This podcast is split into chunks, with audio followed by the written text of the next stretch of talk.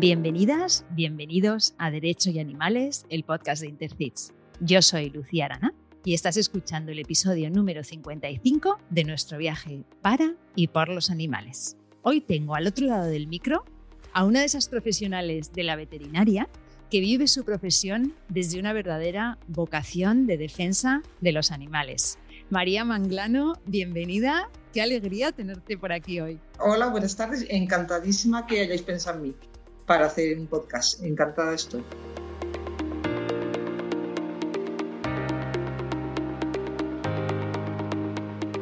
Tú me decías que eres una veterinaria normal y corriente, pero la verdad es que yo creo que eso no es del todo así. Porque para empezar, eres especialista en equidos, que es una titulación pionera en nuestro país. Yo no sabía ni que existía, ya que es la primera que existe como veterinario especialista en una especie en concreto. Además, eres presidenta de Adana Badajoz, entidad de la que hablaremos después, miembro de la Asociación de Veterinarios Especialistas en Equidos y miembro de ABATMA, la Asociación de Veterinarios Abolicionistas de la Tauromaquia y el Maltrato Animal. Eres además colaboradora de Intercits. María, vamos a empezar con las preguntas breves para conocerte un poco mejor. Dime una palabra que te identifique o te represente. Yo creo que justicia. Cuando eras niña jugabas, ¿ah? Eh, a los perros y a los caballos. Sí, estaba todo el día por el suelo jugando a los perros y a los caballos, ¿verdad? Jugabas a los perros y con los perros.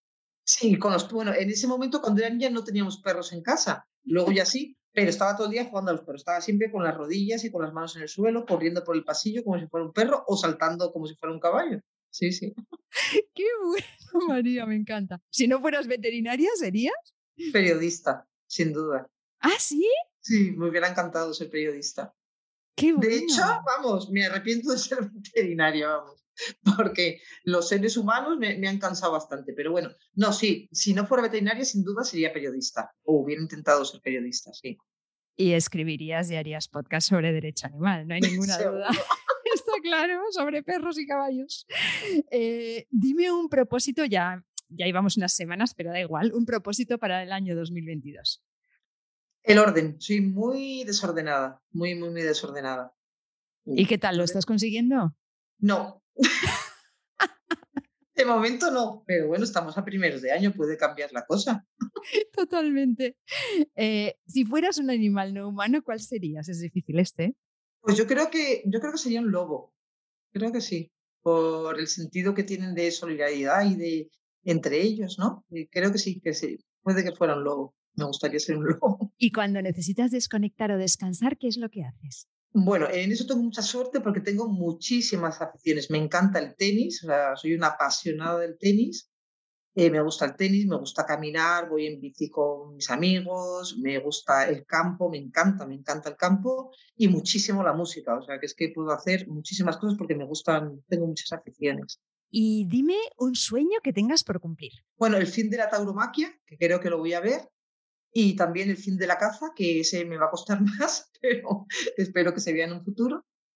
Y, y bueno, eso, un mundo en el que, en que todas las especies seamos respetuosas con, con, los demás.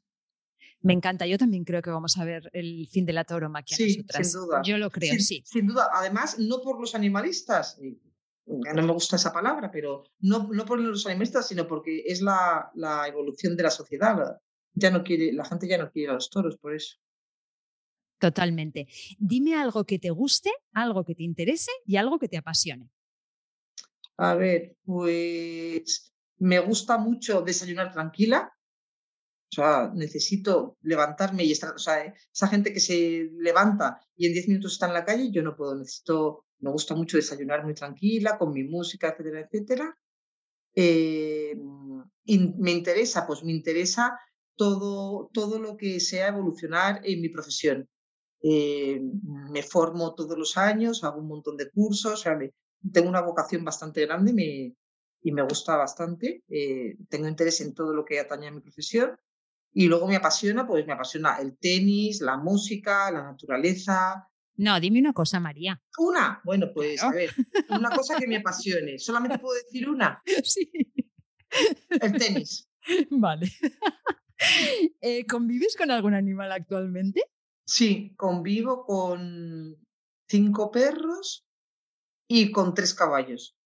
Vivo en el campo, ¿eh? Vivo en el campo, Sí, sí, no, nos lo hemos imaginado en el centro de, Badajoz, pero qué maravilla, ¿eh? qué envidia. Oye, ¿y escuchas podcast? Pues mira, no los escucho, voy a ser sincera, no los escucho porque no tengo tiempo. Es que el tiempo que tengo para, eh, para escuchar algo, tengo que ver cosas de, de casos de, de, patologías de caballos que tengo, etcétera, etcétera, o, o, voy a cursos o tengo reuniones telemáticas de congresos, etcétera, y la verdad es que no escucho mucho. Escucho alguno, pero ahora mismo no, o sea, no, no dedico mucho tiempo a ello y quiero dedicarlo.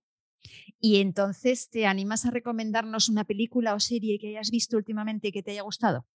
Sí, mira, vi una serie, vi una película hace poco eh, muy bonita que se llamaba Wonder, que era acerca de un niño que tiene malformaciones y cómo bueno, que eh, deciden al final llevarle al colegio y, todo lo que sucede, ¿no? Creo que es una película que me gustó muchísimo. Ay, qué bien, pues la apuntamos y la ponemos es, en muy bonita, sí, pues es preciosa y además muy recomendable para, para que la vean todos los niños del mundo. Qué bueno. Oye, y este año estoy preguntando por una protectora o asociación de protección animal en la que confíes. Claro, tú tienes varias, tú tienes a Dana, tú tienes a Batma, pero aparte de, estas, ¿hay alguna que, te gustaría recomendar? Y así también la ponemos en las notas del programa. Yo quiero dar visibilidad este año a, las, a las, protectoras. A ver, eh, hay muchas protectoras que, que funcionan muy bien. Por ejemplo, mm, eh, me gusta muchísimo Soul Rescue, que es una, una protector, bueno, sí, una asociación que trabaja a nivel en toda España, tienen varios equipos de rescate, se dedican al rescate de perros con tanto miedo que no se dejan acercar eh, y no se pueden coger a mano. Y bueno, hacen una labor impresionante, tienen unos sistemas de cámaras, de, de jaulas con mando a distancia para la puerta, los que no entran ahí pues tienen otro tipo de, de, trampas para cogerlos, bueno, eh, una barbaridad, lo bien que trabajan, lo rápidos que son, cómo se involucran en cada caso y eh, podría decir so rescue. Muy bien, pues la ponemos también en las notas del programa, qué bien.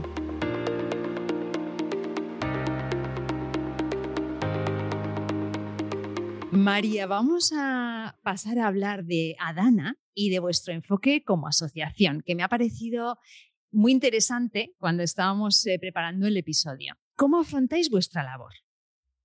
Eh, a ver, nosotros mm, empezamos a trabajar para la defensa de los derechos de los animales hace más de 20 años. De hecho, yo creo que hace 25 años, así, 23 o 24 años. Ahora mismo no me acuerdo. Eh, sí que es verdad que desde un principio tuvimos muy claro que nuestro fin último era mm, mm, dejar de ser eh, necesarios algún día.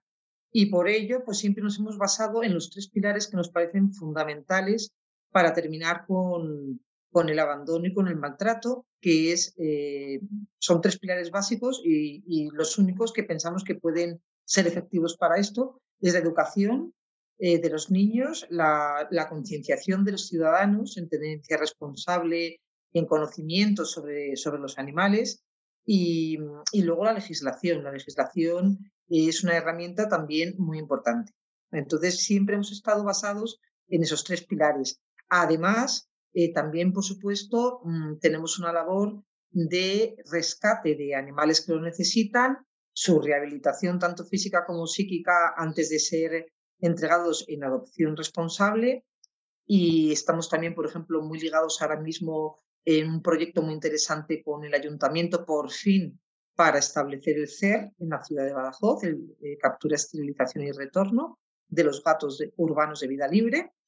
Y bueno, tenemos una labor, ya te digo, muy, eh, estamos muy implicados en todo, participamos en el borrador para el cambio de la Ley de Protección de Animales de Extremadura, que es de 2002, ya ha llovido desde entonces. Eh, estamos también muy implicados intentando eh, no, que no salga eh, la, proclamar BIC, eh, bien de interés cultural, reales y monterías en Extremadura, que lo quieren hacer igual que ya lo han hecho en, en Andalucía. En fin, hemos hecho tres congresos de derecho animal, tres congresos que han venido ponentes a nivel mundial de, de mucho prestigio. Y bueno, tenemos una labor que no solamente es eh, recoger. No me, no me gusta la palabra recoger, pero muchas asociaciones se limitan a eso y creo que eso no es la solución al problema. Sí, eh, mira, en ese sentido te escuchaba decir en, en, una jornada de defensa de los animales que empeñarse en rescatar y rescatar animales para acabar con el maltrato es como intentar acabar con la caza haciéndole el boca a boca al ciervo disparado. Me pareció una imagen mm, súper potente. Explícanos esto. A ver, eh, sí, bueno, e, es muy sencillo, ¿no? Creo que siempre hay que, hay que luchar eh, por una causa desde la prevención. Si era un poco un ejemplo que, no sé, me salió así un poco, es un poco disparatado, pero me salió así. Cuando el daño ya está hecho, poco podemos hacer. el perro que ya está abandonado, eh, no creo que la solución sea eh, hacer más jaulas o hacerlas más grandes, porque al fin y al cabo es donde van estos animales. Y está demostrado, por ejemplo, que de un año para otro las cifras de abandono han aumentado.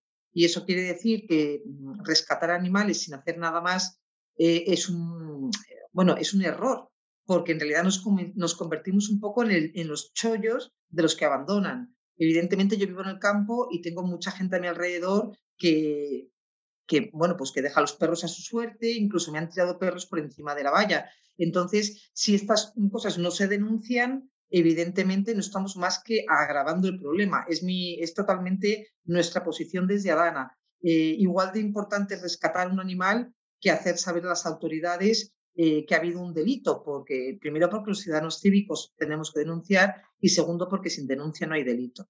Entonces es un poco eh, centrarnos un poco más en la prevención que, luego en la resolución del mal cuando ya está hecho. Es súper interesante este enfoque que tenéis, me gusta, me gusta muchísimo. María, hablamos, si te parece, de la galga Roma, que nos gusta este caso, nos parece interesante, aparte porque es una situación que se repite miles de veces en nuestro país y que, sin embargo, pues pocas veces llega a, a denunciarse. ¿no? Entonces, ojalá este episodio sirva para inspirar a, nuestras y nuestros oyentes a, denunciar este tipo de situaciones. Roma fue rescatada en enero del 2018 en un estado terrible de un lugar en donde llevaba vagando meses. Cuéntanos, ¿quién la rescató? A ver, el rescate fue por medio de una voluntaria de Adana que nos ayuda mucho en el tema, bueno, pues en los mercadillos, etcétera. Ahí tenemos bastantes voluntarios. Eh, nos llamó que había visto a la perra en unas condiciones eh, horribles. Entonces nos mandó una foto, bueno, y, desde ese mismo momento supimos que la perra estaba en riesgo de morir y, procedimos a, rescatarla. En una zona muy conflictiva, porque es una zona de, Badajoz eh, donde hay eh, muchos cazadores. es una zona un poco conflictiva que hasta policía, bueno, pues le cuesta un poquito. anda con mucho cuidado, advierte a la gente y no pasar por allí. Es una zona conflictiva. Eh, entonces no lo dudamos y fuimos a rescatar a la perra. Eh, en cuanto a eso fue el rescate. Eh, la perra fue trasladada a una clínica veterinaria bueno, y se procedió bueno, pues a, a, estabilizarla porque se encontraba en muy mal estado. ¿Cómo estaba? bueno, la perra estaba en un grado de caquexia brutal, tenía hasta pérdida de masa muscular, era totalmente huesos, tenía varias fracturas, unas antiguas y otras más, más recientes, eh, una diarrea brutal. En la diarrea echaba, bueno, pues había, había ocasiones que en vez de heces eran directamente parásitos lo que, lo que echaba, eh, mezclado con bolsas de plástico, porque la perra se alimentaba de la basura y estaba en un estado muy lamentable, un grado de anemia brutal, un grado de deshidratación brutal, eh, tenía leishmania, en fin. y dado el grado de delgadez que tenía y la, el tiempo en el que estábamos, que era en enero, los meses más fríos del año, pues vamos, no tuve muy claro que no hubiera sobrevivido más de, una semana en la calle. Ay, Dios mío, el animal tenía chip y de hecho en la sentencia que, que, me, que me enviaste he visto que se llamaba con un nombre muy pomposo, que era Sabrosa de los Meños. Y Adana Badajoz te pone una denuncia por abandono, que es lo que nos has comentado, ¿no? que no os, limitáis a rescatar, sino que hacéis lo que hay que hacer. Cuéntanos cómo procede la asociación, dónde pone dicha, denuncia. Nosotros siempre denunciamos todos los casos, aunque no tengan chip, o sea, todos los casos, eh, incluso de animales que el 90%, a pesar de que sea obligatorio ya hace más de, 12 años, eh, siguen los, eh, los titulares de los perros sin ponerles microchip. Bueno, en este caso procedimos a, denunciarlo en el SEPRONA porque mm, el equipo del SEPRONA de Badajoz eh, es muy, muy, muy crack, o sea, eh, se involucran un montón y trabajan muy bien y entonces, mm, no sé si es muy correcto decir esto, pero según eh, las zonas podemos denunciar más en un sitio o en otro dependiendo de la efectividad de los agentes de la autoridad que ya conocemos. Entonces, en este caso, denunciamos en el SEPRONA porque efectivamente había un titular de chip y, bueno, y la denuncia se puso en el SEPRONA. También solemos, cuando tienen chip, denunciar en la Consejería de Agricultura, porque aparte de ser este un caso de un delito de abandono, eh, también se cometen muchas eh, faltas administrativas que también eh, pues son sancionables, evidentemente. De hecho, en este caso lo hubo, porque el cambio de titular resulta que el, el cambio titular hay que hacerlo antes de X tiempo, comunicar al RIACE, al registro de informático del chip, que tu perro se ha perdido, tienes un tiempo de 48 horas, si no también es una sanción. En fin, o sea que solemos poner estos casos, mm, en, este caso como el de esta perra que tenía chip, los ponemos en SEPRONA o bien en policía local, si es núcleo urbano, o bien, eh, y, siempre en Consejería de Agricultura y también siempre en el juzgado de guardia. O sea, somos un poco ¿sabes? De hecho, en Seprona hay veces que nos llaman un poco la atención, pero nosotros lo ponemos en todos los sitios para que si no va, para, si va a la papelera en algún sitio, no vaya a la papelera en otro, porque es que nos ha pasado en algunos casos. ¿Alguna de las vías prosperará? Claro. Claro. Eso es. Eso, esperamos. Claro. Y como veterinaria, eh, tú eres la responsable de realizar el informe pericial que es el que se presentará en, luego a juicio. ¿no? Entonces, me gustaría que aprovechemos para que nos cuentes brevemente qué es un informe pericial y por qué es tan importante en general, no solo en este caso de Roma. Un informe pericial es un informe eh, hecho sobre unos hechos en concreto y por parte de un profesional probado que tiene conocimientos sobre, sobre los hechos. ¿no? Y en este caso, el informe fue absolutamente fundamental y así lo menciona tanto el fiscal como, como la juez fue fundamental, porque eh, no es lo mismo que haya un informe detallado concretando cada, cada síntoma que presentaba la perra y además el resultado final de mi informe era que la perra hubiera muerto. Eh, recalqué que, mm, que en el se aparecía como perra de caza y la perra no servía para cazar porque tenía un montón de fracturas antiguas que se demostraba que no podía cazar. Entonces, en todo eso, y, y, por supuesto, lo importantísimo, lo muy importante, muy importante, que la perra hubiera muerto sin lugar a dudas si no se hubiera rescatado. Todas estas cosas, mm, yo tengo costumbre de muchos informes veterinarios, de haber visto muchos informes veterinarios y de hecho me gusta a mí encargarme de ellos porque si lo encargamos al veterinario que en ese momento, por ejemplo, la clínica veterinaria llevamos el perro, no es tan eh, incisivo en las cosas como lo soy yo.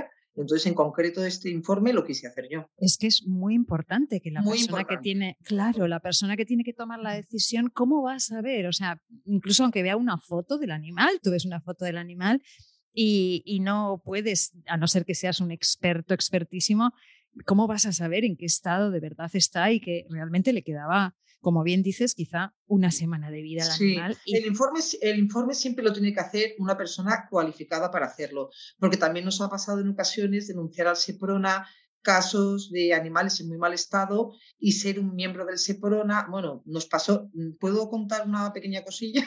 Y tanto, adelante. Sí, mira, eh, rescatamos una vez una galga en, en la carretera él había, la había, eh, atropellado un coche y el, chico que la atropelló, porque la perra se, tiró a la carretera y no la pudo evitar, y atropelló, llamó a la Guardia Civil de Tráfico, la Guardia Civil de Tráfico se acercó y no llevaba el lector de microchip, entonces el se hizo un atestado, todo, el chico tuvo copia del atestado, entonces cuando ya se iban, le dijo el chico a la Guardia Civil que si no le iban a pasar el lector, dijo, no, nos lo hemos dejado, mañana venimos y pasamos el lector.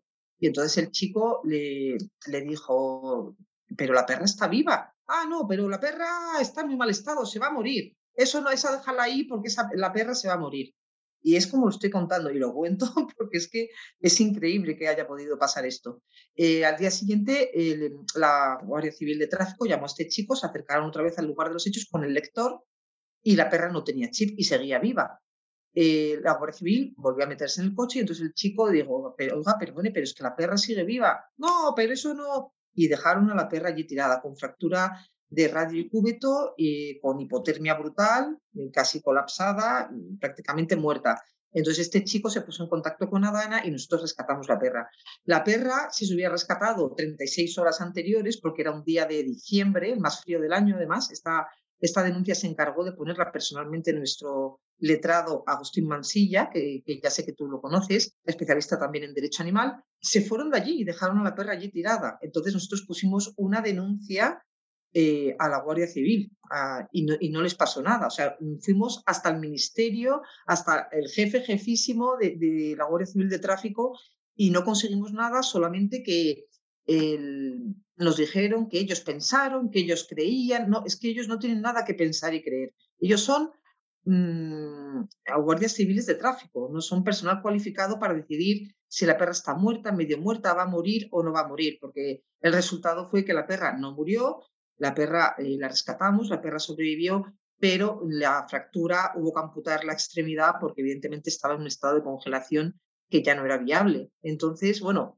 te comento estos casos porque son es que nosotros hemos vivido de todo tipo de cosas que te pueda contar. Pero por eso es tan importante que haya un protocolo y que sea personal cualificado el que diga el estado en el que está el animal no lo puede decir un guardia civil de tráfico. Un guardia civil de tráfico tiene que seguir un protocolo y si el animal está vivo, tiene que seguir un protocolo que lo tienen. Y en este caso, pues no lo, no lo siguieron. Madre mía, no se me ve porque esto es audio, pero estoy con, o sea, de verdad horrorizada con este caso. es que te, podría contar tantas cosas.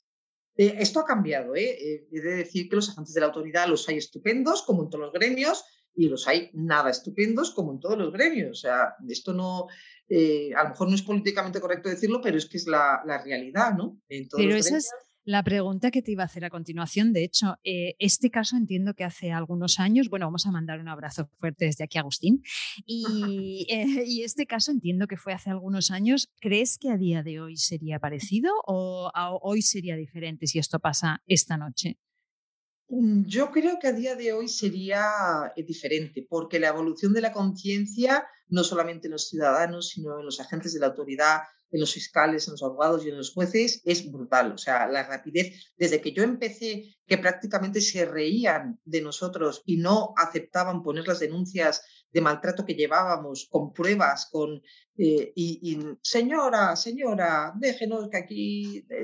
Eh, sí, es que era así, era así. Entonces, claro, eh, el cambio que ha habido es brutal. Yo creo que esto fue hace a lo mejor ocho años o, por ahí, el caso de Reyes, de esta perrita que te cuento que hubo que amputarle la extremidad, bueno, y que llegó a la clínica que el termómetro no, marcaba la temperatura, llevaba 36 horas tirada en una cuneta, viva, colapsada, pero viva.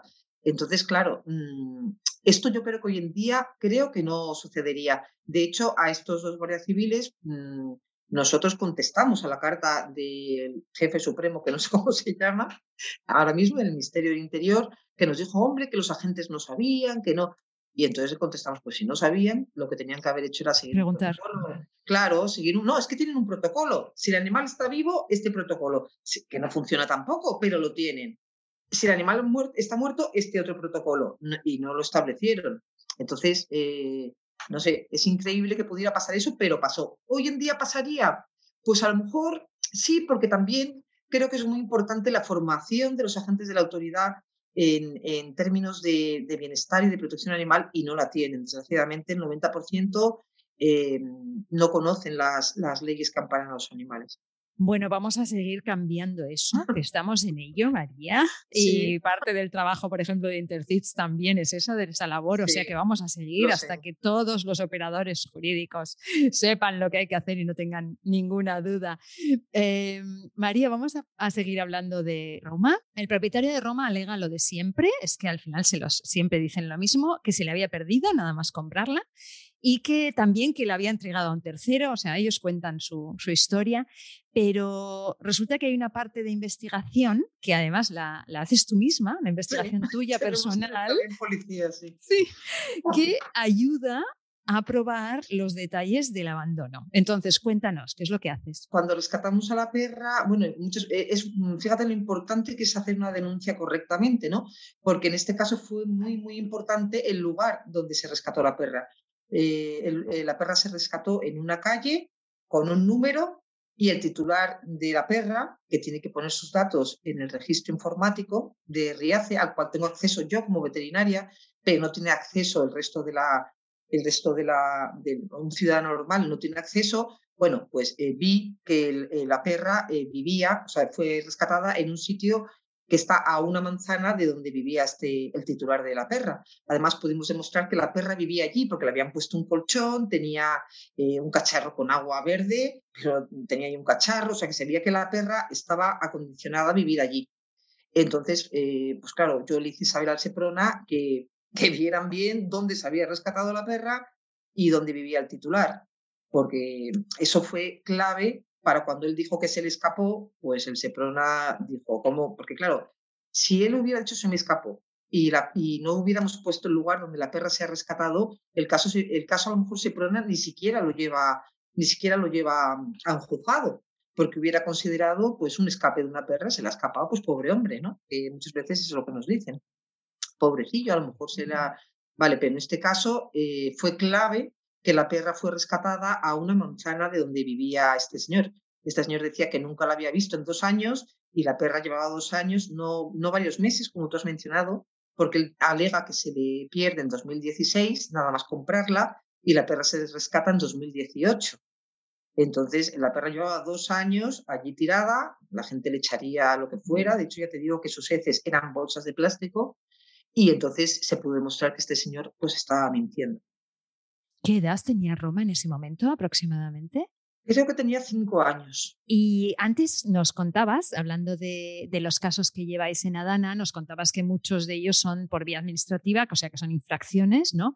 Pero este concretamente sí fue un caso penal y mm, condena por abandono, según el artículo 337 bis del Código Penal, porque ya fue después del 2015, entonces eh, se, pudo, se pudo llevar por esa vía, ¿no? Entonces, cuéntanos cuál fue la condena a este, a este cazador. A ver, la condena fue la máxima que, que pueda haber para un delito, porque es un delito menor. Entonces, eh, la condena mm, no es muy grande, pero es la que hay hoy en día se le condenó, me parece que sí, la tengo aquí puesta, fueron tres meses, tres euros al día, son 180 euros. Y luego eh, estuvo inhabilitado, también el máximo que se puede inhabilitar en estos casos, que fue inhabilitación eh, por un año para ejercicio con cualquier animal y para la tenencia de, cualquier animal. Y además nos tuvo que indemnizar todos los gastos que habíamos tenido con la perra y eh, también la jueza le, para el pago de las costas del juicio también. O sea, eh, la condena no fue grande, pero, pero la sentencia pues, pues fue, fue muy buena porque él intentó eh, resarcirse de muchas maneras, pero en el informe veterinario estaba todo tan claro. Eh, la jueza también hizo hincapié en que, bueno, que, que, la perra no valía para cazar, porque eso lo hice yo también ver en el informe, o sea, es que metí un poco de todo. La perra estaba puesta en el riace como, mm, tú puedes poner compañía, guarda, eh, caza, eh, compañía guardia y caza. Y entonces habían, él había puesto caza, pero dijo que él no era cazador.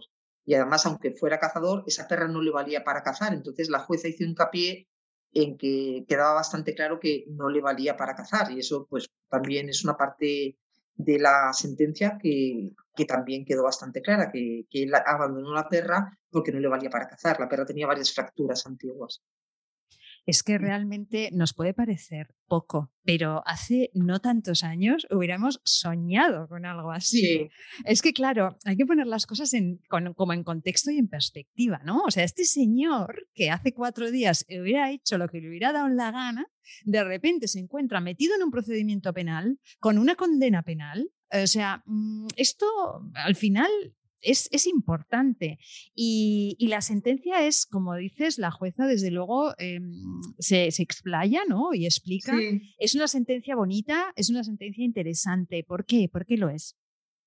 Bueno, pues por lo que te he comentado, porque todas, todo lo que él intentó alegar eh, quedó totalmente tirado por el suelo, él, eh, además cambió de versión, primero dijo que se, la, que, la había, que se la había perdido, luego dijo que la había regalado, eh, y bueno, se le fue pillando todo, y luego mm, me gusta mucho porque el informe veterinario es que no dejó, o sea, lo dejó todo muy, muy, muy, muy claro.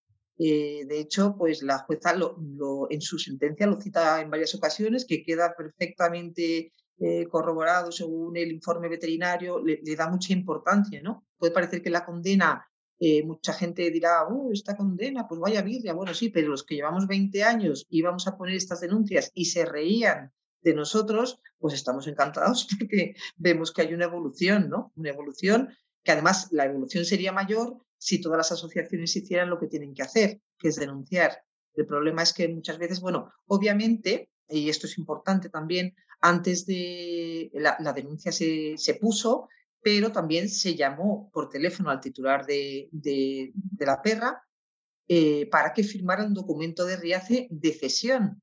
Porque mm, te parece una tontería, Lucía, pero no sabes lo importante que es esto, porque si no, luego eh, prácticamente a nosotros nos han hecho devolver galgos en un estado lamentable porque el galguero ha dicho que no sé cuánto, no sé qué, y nos han hecho, la juez o el juez nos ha hecho devolver al perro. Entonces, es, mm, yo lucho mm, eh, en la asociación, tenemos muy claro que lo primero es conseguir eh, la cesión del perro, porque luego todos los hechos son anteriores a la cesión y, como hemos demostrado, se puede condenar a una persona aunque te ceda el perro. Muchas protectoras actúan de otra manera, muchas protectoras, no, no, no, no que nos cedan el perro y yo, yo sí, cedan el perro, pero denunciarlo, que el perro, no, no, eh, ¿sabes? Eh, ¿Me entiendes lo que te digo? Eh, ven un poco como si fuera incompatible la denuncia con la cesión.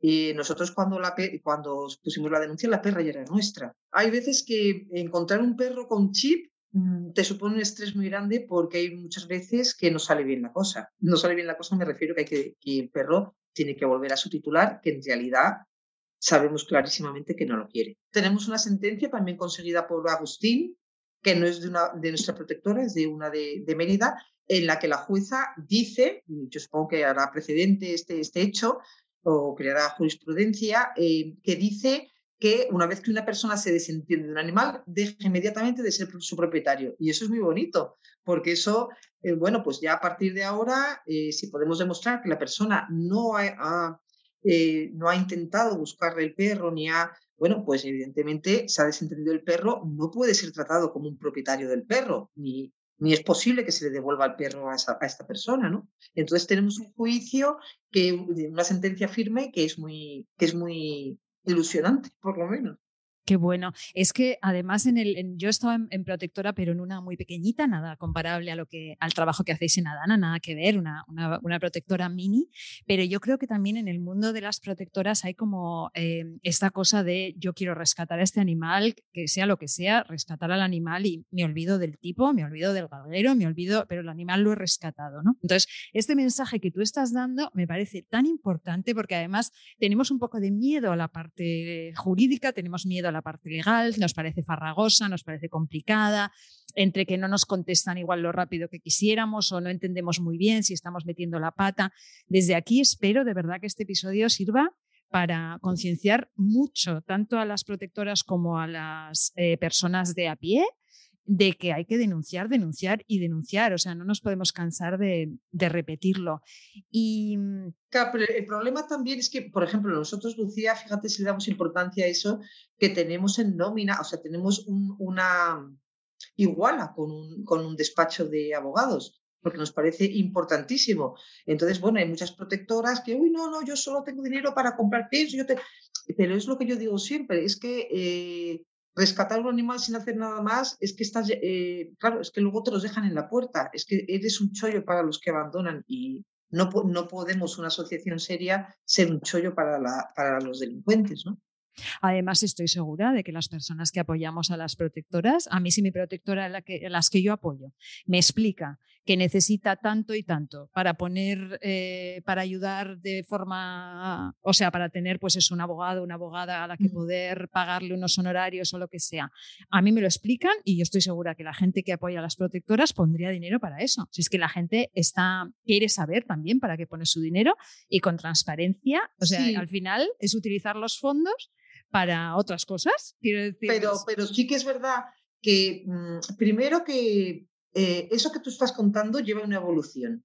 Hmm. Eh, porque cuando una protectora se forma, rescatar, rescatar, rescatar el perrito, el perrito, eh, no, no ven más allá. De hecho, yo cuando entré a Dana no veía más allá, ¿sabes? Y, me tenían que tirar de las orejas, que no, María, que no, que esto no es por ahí, que esto es así, que es... Yo, no, no, no. Ah, o sea, te quiero decir que eso lleva una evolución. Entonces esa evolución lleva muchos años y entonces hay gente, y bueno, el que evoluciona, porque hay algunos que no evolucionan. Entonces yo creo que, que no se le da importancia, también te lo digo por la desidia muchas veces de, bueno, de todo lo que tenemos que hacer y que luego no sirve para nada o se viene en contra de nosotros. Yo he sido denunciada por eh, apropiación indebida de un perro. Eh, te quiero decir que es que hay veces que según con quién des, mm, los agentes de la autoridad, si no están bien informados o no tienen eh, un conocimiento bueno de las leyes o, no, hay un protocolo a seguir que hoy en día no sigue sin haberlo, pues dependemos un poco de la sensibilidad, de, no solamente de la gente, sino del, fiscal, etcétera, etcétera. Y entonces, bueno, eh, eso es un problema. Yo creo que si hubiera protocolos no tendríamos que depender de la sensibilidad de nadie. Esto es así y es así. Y no, me da igual que a ti te gusten los perros o que no te gusten.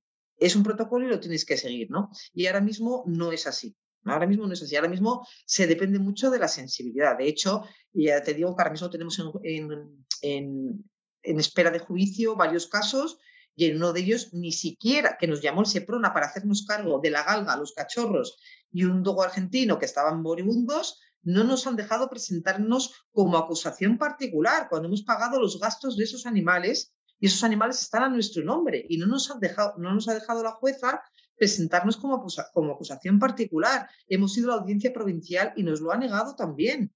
Eh, vamos a ir como acusación popular. Entonces, te digo, eh, hay veces que es tan frustrante que yo, yo ñentiendo que la gente diga, mira, paso, que el galguero me ceda al perro y se acabó. Es un poco cerrar los ojos porque o tienes un sentido de la justicia muy, muy, muy grande, que yo creo que yo lo tengo, bueno, yo, mi asociación, o si no, realmente es para decir, mira, a la porra, no voy a ir por ahí, porque es que mm, es un desgaste emocional, de tiempo, de todo. Date cuenta que todo esto estoy hablando de trabajo voluntario, que luego tenemos nuestros trabajos, nuestras familias y, nuestras cosas también. Desde luego, es muy importante también esto que dices. Yo creo que eh, al final a las protectoras a veces se les pide, eh, a las asociaciones se les pide a veces de más cuando realmente quizás serían otras, otras entidades las que tendrían que estar haciendo según qué cosas, ¿no? Realmente, no, tienes, tienes mucha razón y además el día a día del rescate animal es, es, tremendo y se te come. Yo recuerdo en la protectora, los años que estuve de voluntaria, eh, la persona que gestionaba un poco el tema, cómo le sonaba el teléfono continuamente. es que era una cosa, es un horror, es uno encima de otro y uno más horrible que el anterior y eso en zonas que más o menos pues la cosa no, no, está tan mal, porque son zonas que, bueno, está relativamente, hay cierta protección, pero bueno, eh, es que no, no, hay veces que no nos lo podemos ni imaginar lo que es ese día a día. Eh, María, volviendo al informe veterinario que nos contabas que fue clave para el proceso y que la jueza lo valoró, así también. Me gustaría que eh, dieses algún consejo a tus colegas de profesión cuando se encuentran ante situaciones similares, quizá mm, tus colegas que no son tan sensibles como tú o, están tan concienciados. Bueno, a ver, mi, mi, consejo tiene que ser el de cualquier veterinario que tenga códigos, mm, que tenga claro su código deontológico, ¿no?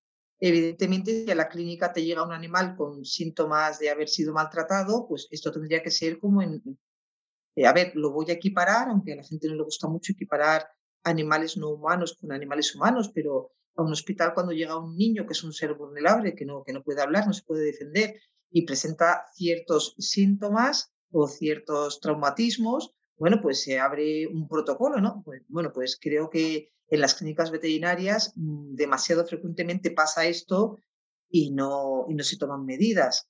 y hay que tomarlas, porque, a ver, primero es que nuestro código deontológico, eso ya no es ser más sensible o, menos sensible o más eh, o con más vocación o con menos. Es que eso hay que hacerlo sí o sí y no se hace.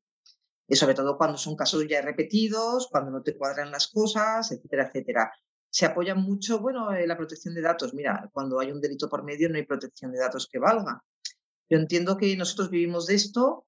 Yo tengo mucha, muchos, muchos clientes eh, de caballos que por ciertos eh, deportes que practican eh, me tienen un poco vetada, y es así, lo digo así de claro, me han vetado en, en, algunos trabajos, ¿no? Porque, porque saben cómo soy y saben que cuando voy al campo, pues digo esto, hago lo otro, no tengo ningún, no tengo pelos en la lengua, pero yo creo que, somos profesionales, mm, que estamos para garantizar el bienestar animal y evidentemente si vemos casos de maltrato, o pues no podemos callarnos. Eso es que más que un consejo es que es un deber.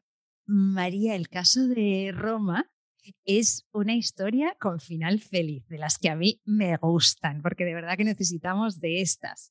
Antes, cuando has contado lo de Reyes, digo, por favor, que se salve, que se salve, que se salve. Yo estaba pensando por dentro, ay, por favor, que me diga que se salvó. Entonces, de Roma, eh, yo he visto una foto del después, que si con tu permiso la pondremos luego en las redes ah, del, podcast.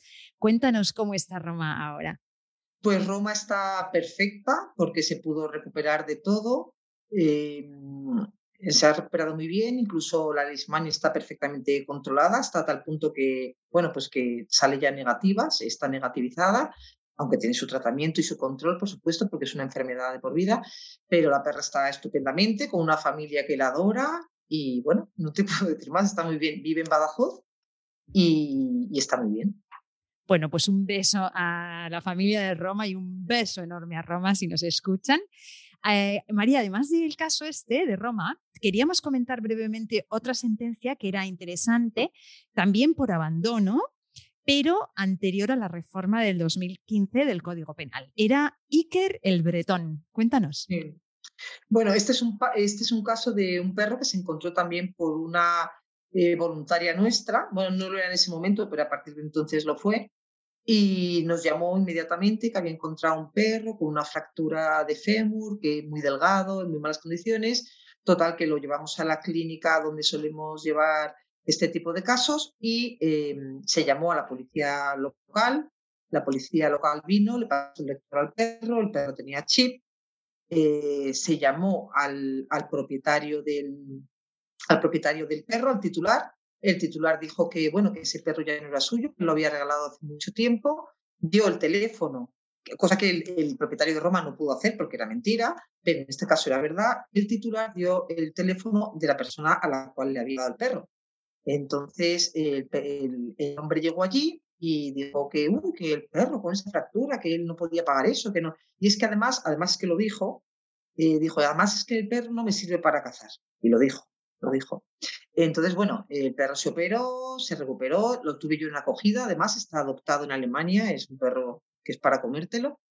Y mm, el perro se recuperó y eh, en este caso no era todavía delito, era solamente falta, pero se puso eh, la denuncia con un informe veterinario también que fue muy bueno también para la sentencia, porque este hombre decía que se le había escapado el perro hacía ocho días y la fractura de fémur que tenía, eh, la cicatrización, el callo óseo que presentaba, era claramente muy anterior a ocho días, con lo cual se demostró que él había abandonado el perro ya con la fractura, lo abandonó porque se había fracturado y no le servía para cazar. Y así consta en la sentencia. La sentencia es muy bonita porque la sentencia dice que hay abandono no solamente por desidia en la búsqueda del animal, porque él no pudo demostrar que lo había buscado, tampoco habían puesto en el riace que se había perdido, tampoco habían puesto, mm, eh, habían puesto una denuncia en los agentes de la autoridad, que eso es algo que los agentes de la autoridad tendrían que, que tener muy claro. Una diferencia entre un perro abandonado y un perro perdido es una denuncia.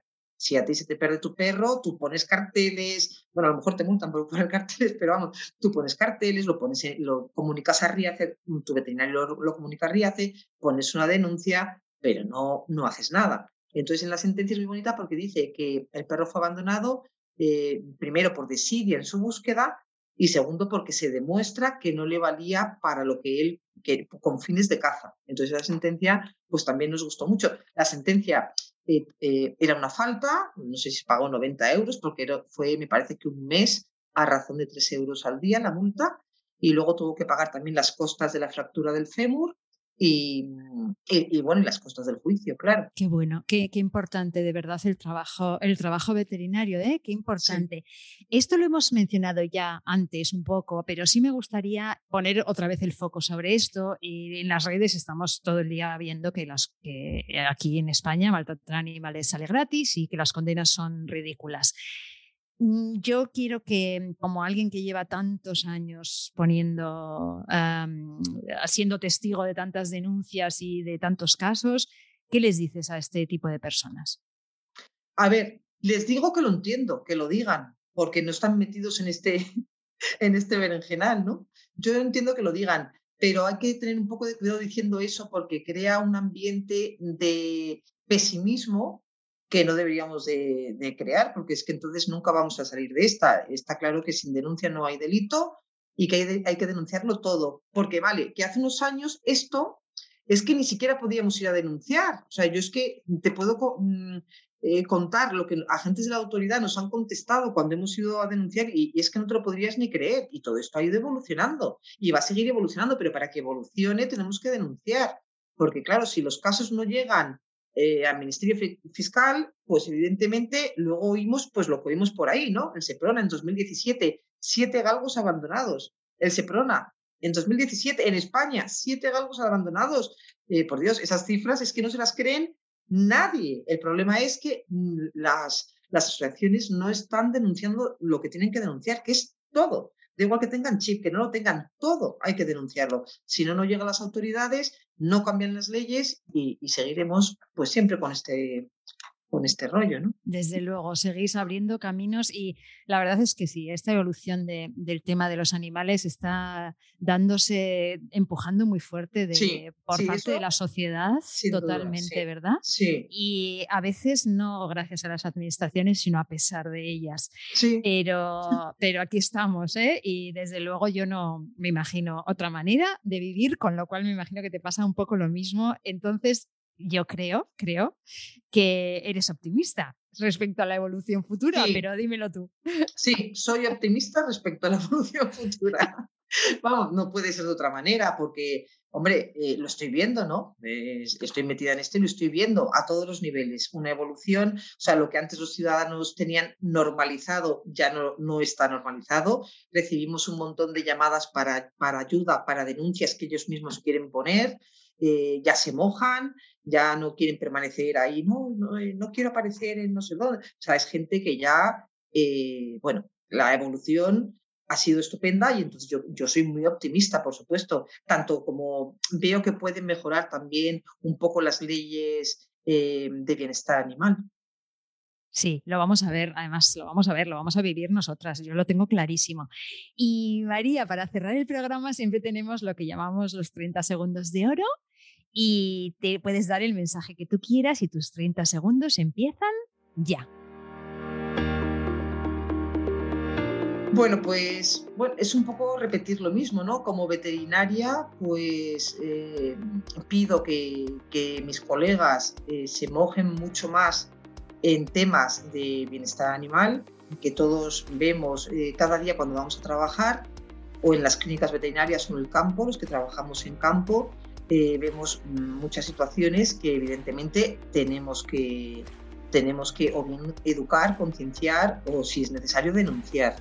Eh, es muy importante porque yo he conseguido eh, cambios solamente hablando con, con, un propietario de un perro, indicándole que esa no es la forma de... hay muchas veces que se puede hacer mucho, pero hay que hacerlo, hay que hablar y hay que, hay que concienciar y si es necesario hay que denunciar. Se puede hacer mucho, pero hay que hacerlo.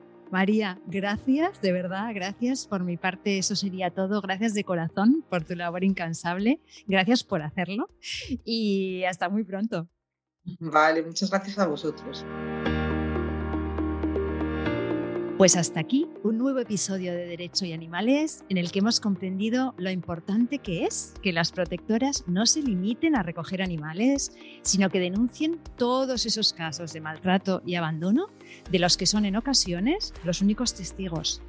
Estamos ante delitos y la obligación de nuestros operadores jurídicos es investigarlos.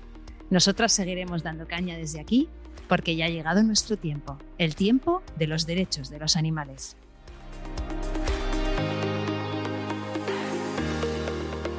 Nación Podcast te agradece haber elegido este podcast.